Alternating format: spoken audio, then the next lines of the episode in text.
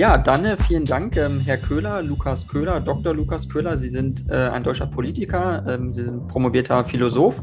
Äh, Sie sind 2000, seit 2017 Mitglied des Deutschen Bundestages äh, für die FDP. Äh, Sie sind stellvertretender äh, Vorsitzender der FDP-Fraktion und Sie sind auch ähm, Generalsekretär der FDP Bayern und Beisitzer im Bundesvorstand der FDP. Und der Stern hat über Sie geschrieben, Sie sind der Klimaexperte der FDP-Fraktion. Heißt das, Sie sind der einzige Experte und in der FDP gibt es sonst niemanden, der dazu was weiß? Oder haben Sie noch ein paar andere Leute da? Nein, das ist nett vom Stern gewesen, aber es gibt ja noch mehr Leute, die sich mit Klima und Energie auskennen. Das ist ein Glück. Wir haben ja ganz viele tolle Leute, zum Beispiel Olaf Inderbeek, der jetzt klimapolitischer Sprecher ist. Ähm, wir haben Michael Kruse, der energiepolitischer Sprecher ist, Konrad Stockmeier. Wir haben ganz viele tolle Leute, die sich natürlich auch mit dem Thema auskennen. Ich weiß, es kam ein bisschen daher, dass ich in der letzten äh, Legislaturperiode, also ähm, bis zum letzten Jahr noch äh, klimapolitischer Sprecher meiner Fraktion war. Und das kam so ein bisschen daher, glaube ich. Okay, verstehe. Ähm, und das heißt, Sie machen aber schon äh, Klimapolitik zu Ihrem Schwerpunkt, sage ich mal, oder es ist zumindest eines Ihrer Schwerpunktthemen. Ähm, wenn Sie jetzt die allgemeine Situation ähm, einfach mal so einordnen, also wir haben ja jetzt ähm, in Deutschland schon eine Dürre auf jeden Fall, ähm, in Ostdeutschland haben wir eine starke Dürre, Südeuropa, Italien, äh, starke Dürren, äh, auch in Polen äh, gibt es Dürren. Wie schätzen Sie die aktuelle Lage ein? Einfach, einfach erstmal so ganz allgemein gesagt besprochen.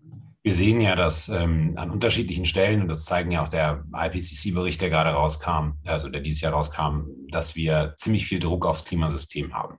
Wir sehen auch, dass wir jetzt längere Wetterperioden haben, in denen es zu stark äh, Regenereignissen, aber auch zu Dürreperioden kommt. Das sehen wir nicht nur in Europa, äh, sondern weltweit. Ähm, Natürlich, und jetzt gibt es sicherlich den einen oder anderen, der sagt, naja, man muss Wetter und Klima auseinanderhalten, aber ich glaube, dass man jetzt schon sehr deutlich sieht, dass es klimatische Veränderungen gibt, ähm, die vielleicht nicht alle durch den Klimawandel bedingt sind, aber doch in vielen Teilen schon. Und ich glaube, ähm, dass wir zwar weltweit auf einem ganz guten Weg sind mit äh, den Einschränkungen, mit den Reduktionen von CO2-Ausstoß, insbesondere in Europa, aber dass wir natürlich noch deutlich mehr tun können und tun müssen, um da schneller vorwärts zu kommen, um das in den Griff zu kriegen. Mhm. Das heißt, ähm, Sie sehen uns, sehen Sie uns auf dem Weg des 1,5 Grad äh, Pfades? Glauben Sie, das können wir noch äh, erreichen, schaffen oder sind wir da schon längst äh, drüber hinaus? Ja, jetzt haben Sie ja zwei Fragen gestellt. Sehen Sie uns auf dem Weg oder können und glaube ich, dass wir das schaffen können? Ja. Ähm, ich glaube, weltweit müssen wir noch einiges dafür tun, um auf den Pfad 1,5 Grad zu kommen. Ich sehe uns allerdings auf einem guten Weg, das hinzubekommen. Gerade in Europa äh, würde ich sogar noch viel eher annehmen, dass wir auf dem richtigen Weg sind, dass wir das auch hinbekommen können. Aber Klimapolitik, Klimaschutz ist immer eine weltweite Anstrengung. Und ähm, nicht nur wir müssen unseren Beitrag hier leisten äh, im Sinne von, wir müssen schnell, effizient und deutlich CO2 reduzieren. Da müssen wir auch noch mehr tun. Da können wir auch noch mehr tun, glaube ich. Ähm, wir müssen das aber natürlich auch gemeinsam mit unseren Partnern machen. Deswegen war es zum Beispiel super, dass äh, Olaf Scholz in Elmau jetzt den Klimaclub äh, sozusagen nochmal also gegründet hat und dass da jetzt stärkere Ambitionen folgen neben dem Pariser Abkommen, ist das, glaube ich, eine, oder den COPs und den Pariser Versammlungen ist das, glaube ich, ein richtiger Schritt äh, und, und vor allen Dingen ein Schritt in die richtige Richtung. Mhm. Also man muss also auch andere Länder mitnehmen, sagen Sie. Es war ja jetzt auch ähm, eben der G7-Gipfel, äh, äh, hat ja kürzlich stattgefunden ähm, auf Schloss Elmau. Äh, da wurden ja auch ähm, einige ähm, afrikanische Staaten auch eingeladen. Südafrika war, glaube ich, ähm, nur also als Gaststaat dabei sozusagen. Ähm, ich meine, der Senegal war es auch oder ein anderer afrikanischer Staat auf jeden Fall. Äh, wie sehen Sie sozusagen die Kooperation auch jetzt mit Afrika, sage ich mal, die, die ja wirklich wichtig ist, sage ich mal, und die ist wirklich also essentiell eigentlich ja ist, dass wir, weil, weil diese Länder ja ganz extrem vom Klimawandel betroffen sind, sind ja mit am stärksten betroffen, insbesondere in der Sahara-Region, sage ich mal.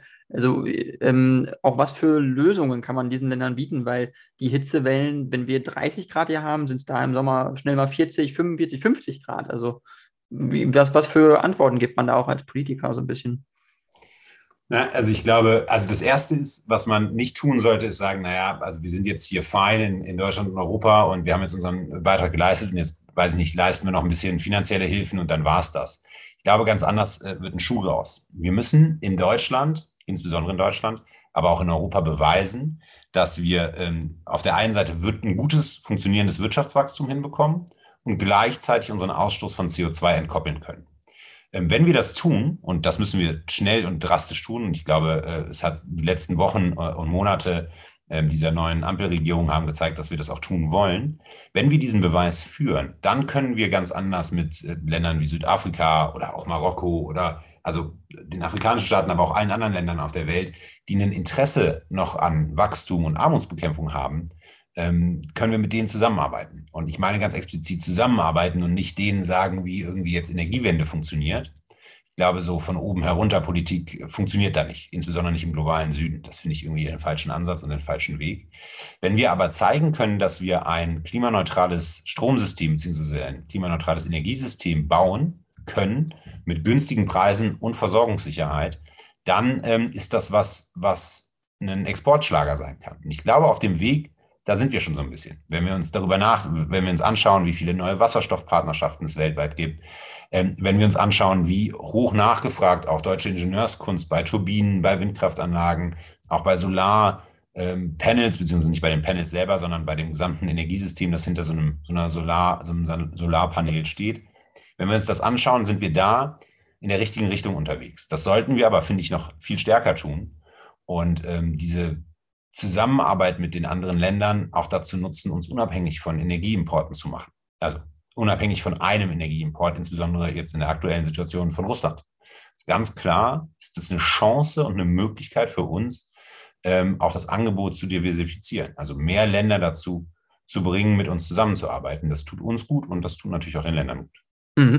Ähm, Sie haben es angesprochen, jetzt Russland ähm, und ähm, die Energiekrise ist ein Riesenthema aktuell. Ähm, möchte ich gerne mit Ihnen ein bisschen kurz einsteigen. Und zwar ist es so, dass äh, Russland ja heute die Nord Stream 1 äh, äh, Pipeline zugemacht hat, aus Wartungsgründen, sage ich mal. Aber da kommt jetzt erstmal kein Gas mehr durch. Die Befürchtungen sind ja, dass äh, sozusagen dann danach auch kein Gas mehr kommen wird, sozusagen. Es ist dann wirklich alles geschlossen ist, dass die Gasleitung zu ist. Ähm, glauben Sie, dass es wirklich, dass Fehler gemacht wurden eigentlich in der Vergangenheit, dass man äh, nicht auf andere Möglichkeiten gesetzt hat? Man hat äh, kaum LNG-Terminals in Deutschland und, und, in Europa irgendwie nicht. Man hat wirklich ganz explizit, ganz stark auf, auf russisches Gas gesetzt durch Pipelines. War das ein Fehler auch der vergangenen Bundesregierung Ihrer Meinung nach? Klar. Also ja, okay. ganz eindeutig. Aber nicht nur der letzten Bundesregierung, so ehrlich muss man auch sein.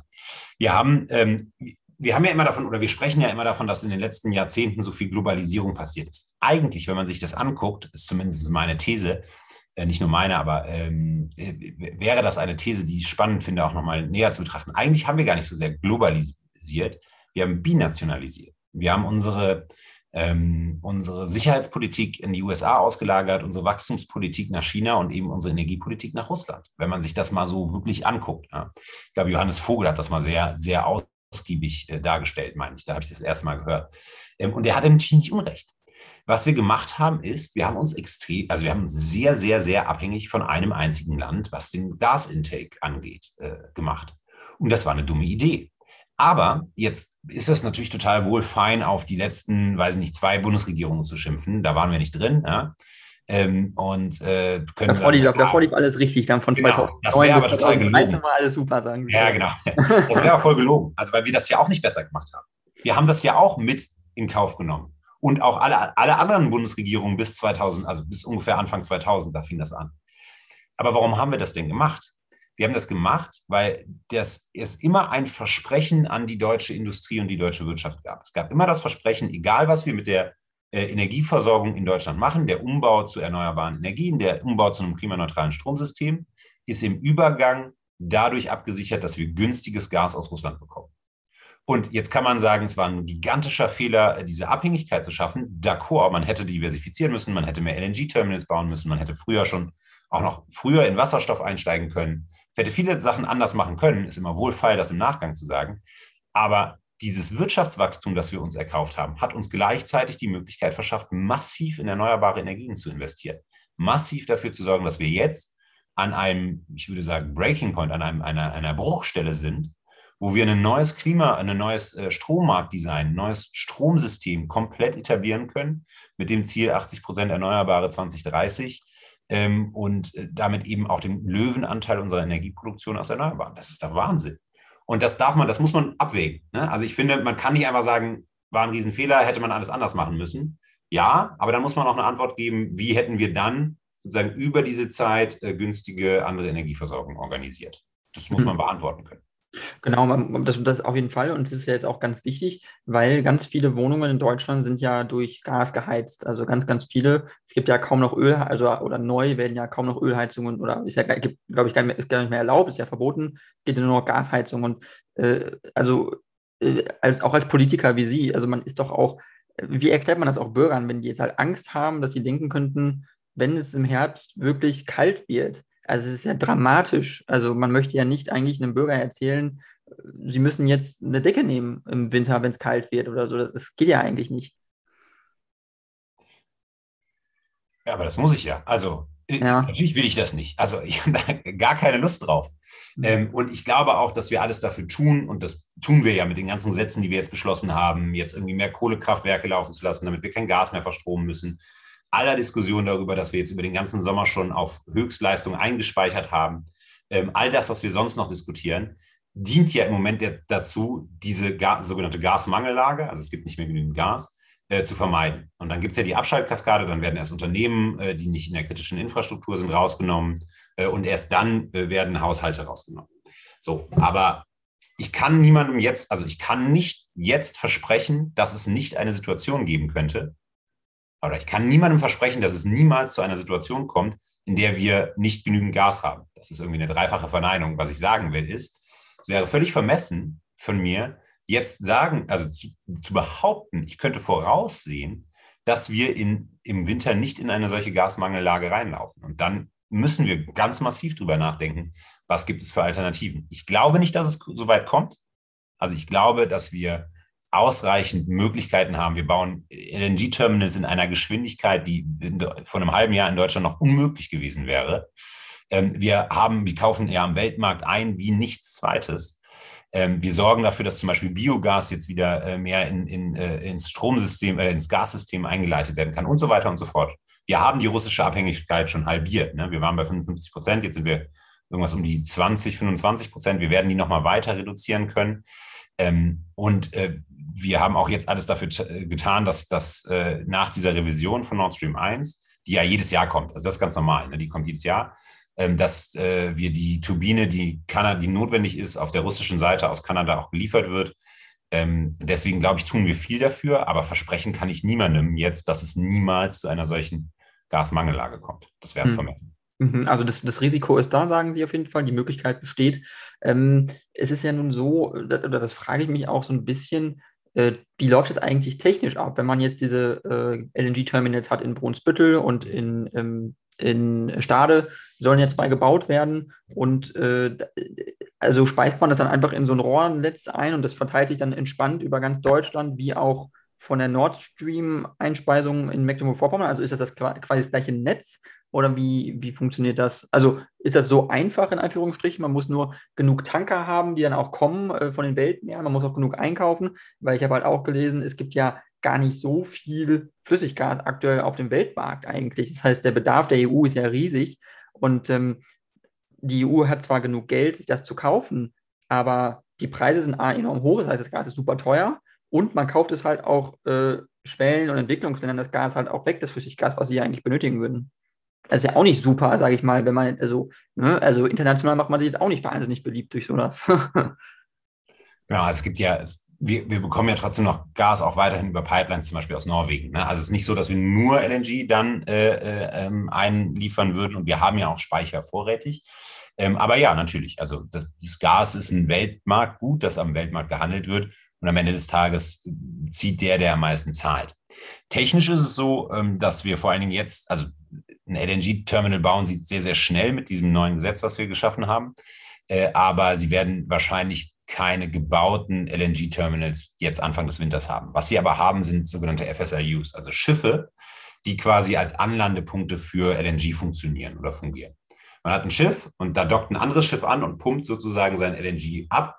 Jetzt mal sehr vereinfacht gesprochen, ich bin auch kein Ingenieur und kein Technikexperte, äh, aber ich habe mir das erklären lassen, vereinfacht gesprochen, gesprochen, brauchen Sie dieses Schiff, um das sehr, sehr kalte Gas, quasi, das ist ja dann also so kalt, dass es flüssig wird, wieder aufzutauen quasi und dann leiten Sie das einfach in Anführungszeichen ins Netz. Dazu brauchen Sie natürlich noch ein paar äh, Stichleitungen. Ähm, die dann sozusagen in das deutsche Gasnetz einspeisen. Und dann ist, also LNG ist ja nichts anderes als Erdgas. Das können sie dann auch, wenn es auf der entsprechenden Temperatur ist, mit dem entsprechenden Druck relativ in Anführungszeichen einfach ins äh, äh Gasnetz einbringen. Das passiert, genau das gleiche passiert auch bei den LNG-Terminals. Okay. Jetzt. Und, und vereinfacht dargestellt. Okay, und das heißt, man muss ja dann auch äh, genug Gas haben, damit es nicht zu einem Abfall des Gasdrucks äh, kommt im Gasnetz, weil das ist ja auch noch so eine Gefahr, dass ich, äh, das habe ich zumindest nur gelesen, dass wenn wirklich eine ganz krasse Gasmangellage kommt äh, und in den Häusern oder in den Leitungen reinweise der, der Gasdruck abfällt, dass dann äh, auch die ganzen Heizungen, die Kessel und so weiter, das funktioniert dann alles auch nicht mehr in den äh, Privathaushalten. Das heißt, müssten dann Leute kommen zu den Privathaushalten und dann pro äh, Heizanlage das irgendwie äh, manuell, individuell regulieren oder so.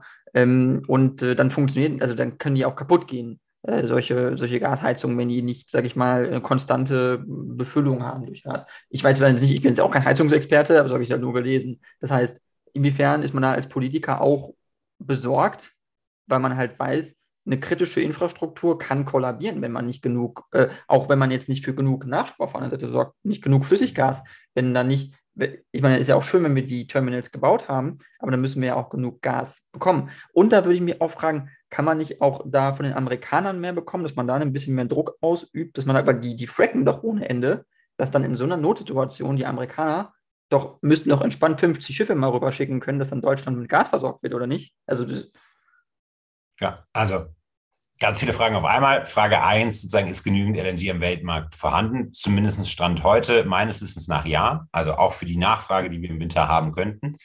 Klar, ist ja immer die Frage, was macht Russland mit dem, mit dem Gas zum Beispiel? Wenn, wenn Russland sein Gas, ist nicht so einfach zu verkaufen, weil Russland nicht so viel LNG produziert, sondern viel über Pipelines verschickt.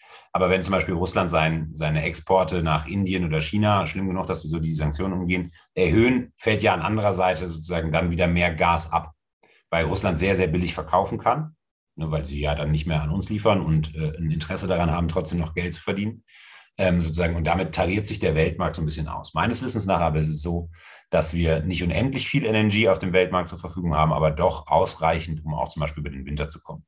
Ähm, ich bin mir auch, also meines Wissens nach haben auch alle Länder, die LNG produzieren können, ihre Produktion, Produktion ziemlich krass hochgefahren, weil ja alle wissen, dass sie im Moment gute Preise bekommen können. Also da funktioniert der Markt einfach ziemlich gut.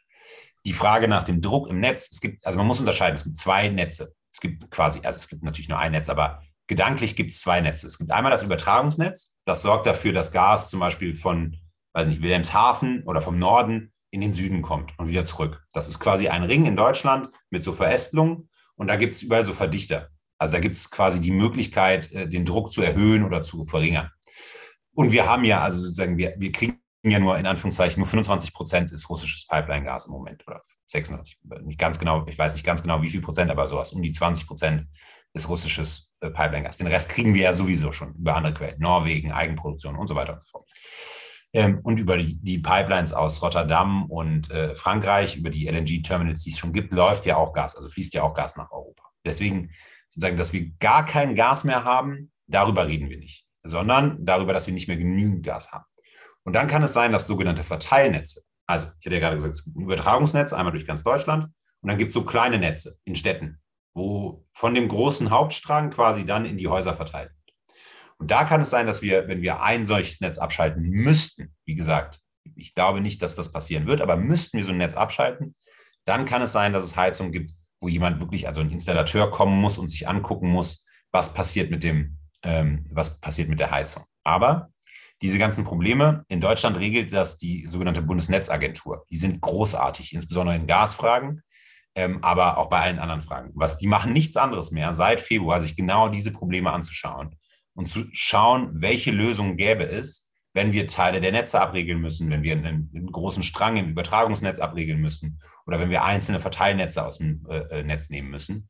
Und was machen wir eigentlich, wenn eine Firma, die ja sonst viel abnimmt, auf einmal kein Gas mehr abnimmt und damit sich ja der Druck dann kurzfristig erhöht? Das ist so ein Problem. Ne? Also wenn jetzt ein großes Unternehmen, die Glasbläserei zum Beispiel oder ein großes, großer, großes Chemieunternehmen auf einmal kein Gas mehr abnimmt, dann machen die auf einmal sehr viel mehr Druck in, ins Netz. So, das sind regulatorische Fragen, Regulierungsfragen, um die sich die Bundesnetzagentur kümmert. Da mache ich mir auch wenig Sorgen, dass die das gut hinkriegen.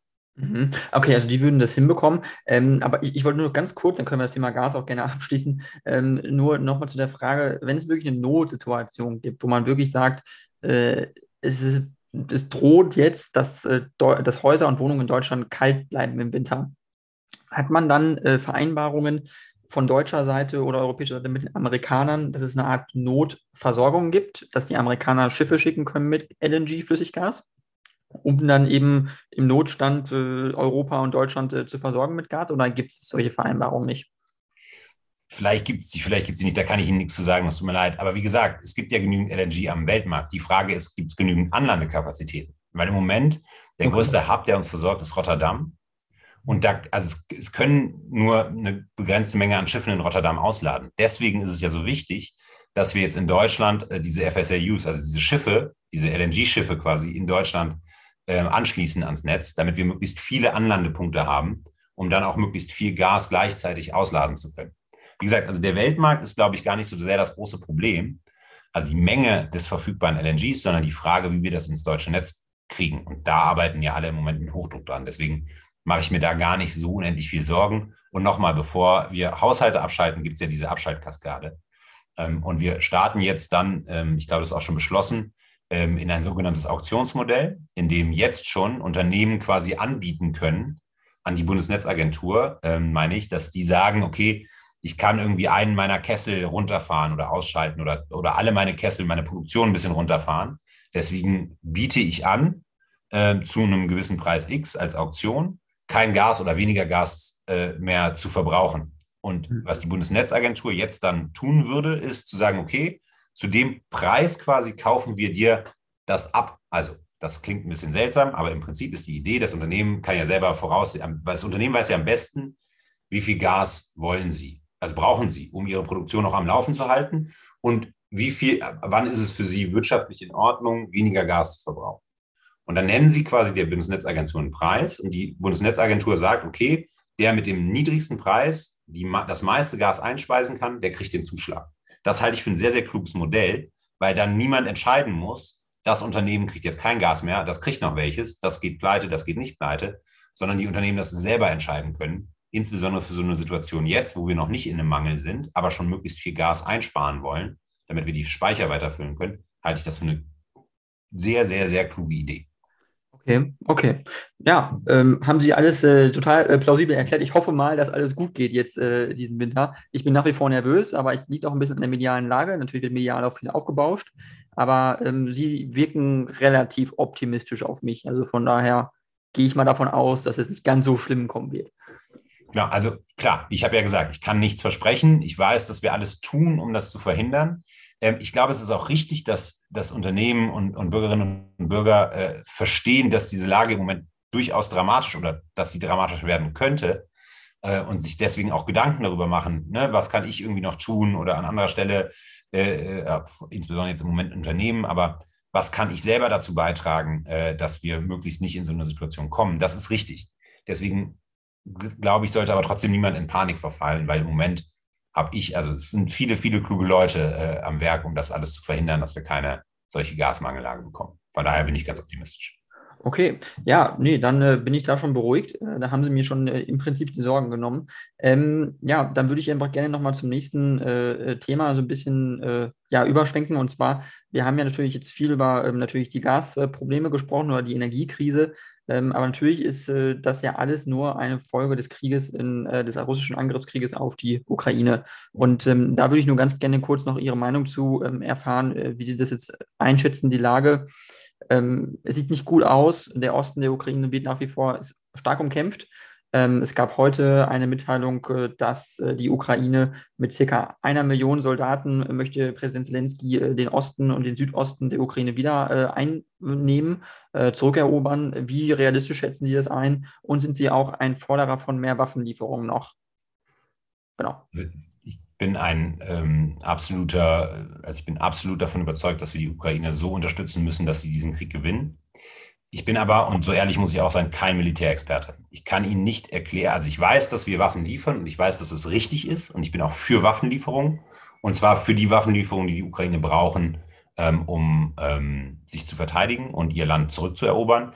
Ähm, gleichzeitig müssen wir natürlich darauf achten, dass wir in Deutschland nicht, nicht in Anführungszeichen wehrlos werden.